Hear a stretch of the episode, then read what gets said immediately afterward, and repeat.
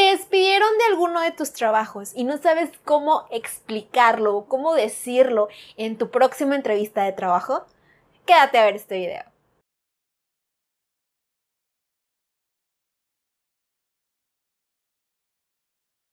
Mi nombre es Marisa Lancira y me da mucho gusto que estés aquí. El día de hoy traigo un tema que es muy interesante sobre cómo tratar el tema de un despido laboral en una entrevista de trabajo.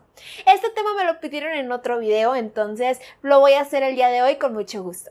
Antes de comenzar, te voy a invitar a que te suscribas a este canal donde vas a encontrar información sobre psicología, psicología organizacional o bien cómo encontrar el trabajo de tus sueños. Definitivamente esta pudiera ser la segunda parte de cómo explicar nuestro motivo de renuncia que te dejo aquí arriba.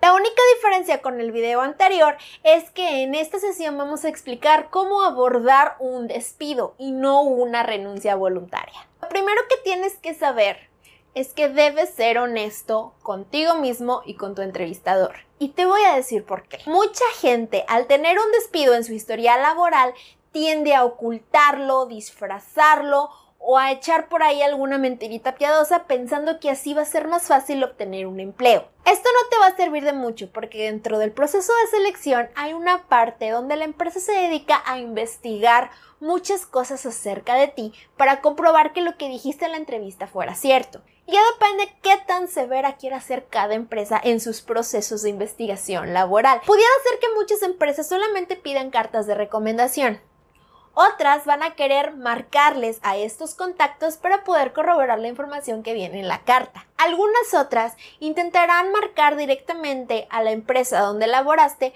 o bien contactar a tu jefe anterior para poder pedir una referencia un poquito más personalizada y hacer preguntas específicas. Y está el caso de empresas más severas que contratan agencias especializadas para que ellas se encarguen de hacer tu investigación laboral, que generalmente es muy profunda.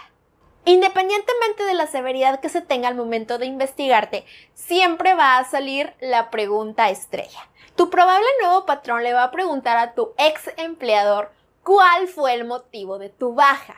En palabras simples, le va a preguntar, ¿tú lo despediste o él renunció? Depende mucho de tu ex empleador qué tantos detalles o qué tanta información va a decir. Muchos solamente se van a limitar en que trabajaste ahí de ciertas fechas a ciertas fechas y cuál fue el motivo de tu salida. Mientras que por el contrario, otras van a dar detalles muy finos del motivo de salida. Acto seguido, van a checar qué fue la información que tú diste en la entrevista con la que tu antiguo empleador está dando. Si coincide, todo está en orden y van a continuar.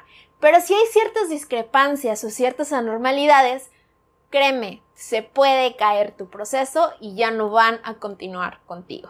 Y es casi imposible saber y controlar, por un lado, qué le va a preguntar tu nueva empresa a tu antigua empresa y qué le va a contestar tu antigua empresa a tu nueva empresa. Y de eso muchas veces depende que te hablen o no para firmar un contrato. Y como ya pudiste ver, la investigación laboral es un tema que no depende de ti. Es un tema ajeno a ti donde tú no tienes el más mínimo control. Lo mínimo que puedes hacer es ser honesto. Cuando hablamos de despido, la honestidad puede hacer la diferencia entre una entrevista de trabajo exitosa y una no exitosa, ya que de qué sirve tener la entrevista perfecta si al final del día nos van a cachar que estamos mintiendo. Hablar de un despido es un tema sensible, importante y que tienes que manejar con mucha cautela. Motivos por los cuales te pudieron haber despedido hay miles y no hay una fórmula mágica para encontrar la mejor manera de explicarlo. Lo más cercano a una fórmula mágica que encontramos es la honestidad. Tienes que dar el motivo por el cual fuiste dado de baja y probablemente te vaya a costar trabajo explicar qué fue lo que pasó una y otra vez en cada entrevista. Para algunos no es tan fácil reconocer que se cometió una falta o bien aceptar nuestros errores. Por eso es difícil. Pero para eso es la entrevista, para que tu nuevo empleador te conozca, sepa cuáles son tus pros y contras y sabiendo toda la información sobre ti ahora sí se pueda llegar a una decisión. Y también hay de motivos a motivos. Los que no te perjudican tanto son aquellos que no dependían de ti. Por ejemplo, que la empresa estuvo pasando por algún tema económico, por algún cierre o por algún recorte de presupuesto, si la empresa pasó por algún cambio organizacional, como por ejemplo una fusión que se juntó con otra empresa y ahora de dos empresas se hizo una sola y tuvieron que despedir a todos los puestos repetidos, no depende de ti. Lo que tienes que hacer sería nada más prepararte para saber qué contestar a preguntas como ¿por qué crees que te haya tocado a ti? ¿Por qué crees que a ti y no a alguien más? ¿Qué crees tú que pudiste haber hecho diferente para que no te tocara a ti el reajuste? Etcétera. Después tenemos una segunda categoría donde ya son despidos un poquito más serios, un poquito más difíciles, donde ya estamos hablando de temas como faltas, llegadas tarde, indisciplina o desempeño. Va a ser difícil explicarlo, sí, pero lo mejor que puedes hacer es afrontar la realidad.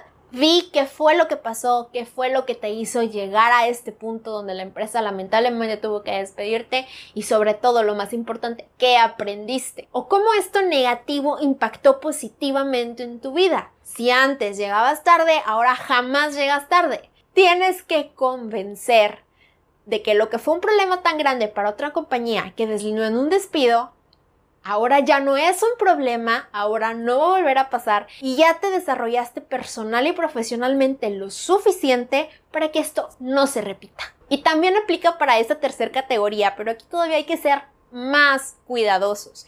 En esta tercera categoría pues ya serían temas de integridad, de responsabilidad, temas morales, éticos y sobre todo de valores. Y aquí también, como en los otros dos, uno de tus mejores aliados va a ser la honestidad. Di abiertamente qué pasó, cuáles fueron las circunstancias qué hiciste y cómo estás trabajando para que esto no se vuelva a repetir. Aquí lo que hay que recalcar es que todos somos humanos, todos cometemos errores, nadie es perfecto y no debemos esperar a que los demás lo sean. Las segundas oportunidades son buenas, son válidas y son positivas. Lo que sí puede hablar mal de ti es la actitud con la que afrontes estos temas. Se esperaría al menos que fuera esto una especie de acción correctiva en nuestra vida y ya no volvamos a caer en lo que nos hizo que nos despidieran. Después de tu despido, esta es tu mayor tarea, demostrar que ya creciste, que ya avanzaste, que ya aprendiste y que esto no se va a volver a repetir, que a ti te dejó un aprendizaje positivo y que tal vez ahora es una de tus mayores fortalezas. Y esto fue todo en la sesión de hoy, espero hayas aprendido algo positivo en este video. Si te gustó, dale like y compártalo con quien creas que puede servirle. Mi nombre es Maricela Ancira, soy psicóloga y me gustó mucho verte de nuevo. Nos vemos en el siguiente video. Bye.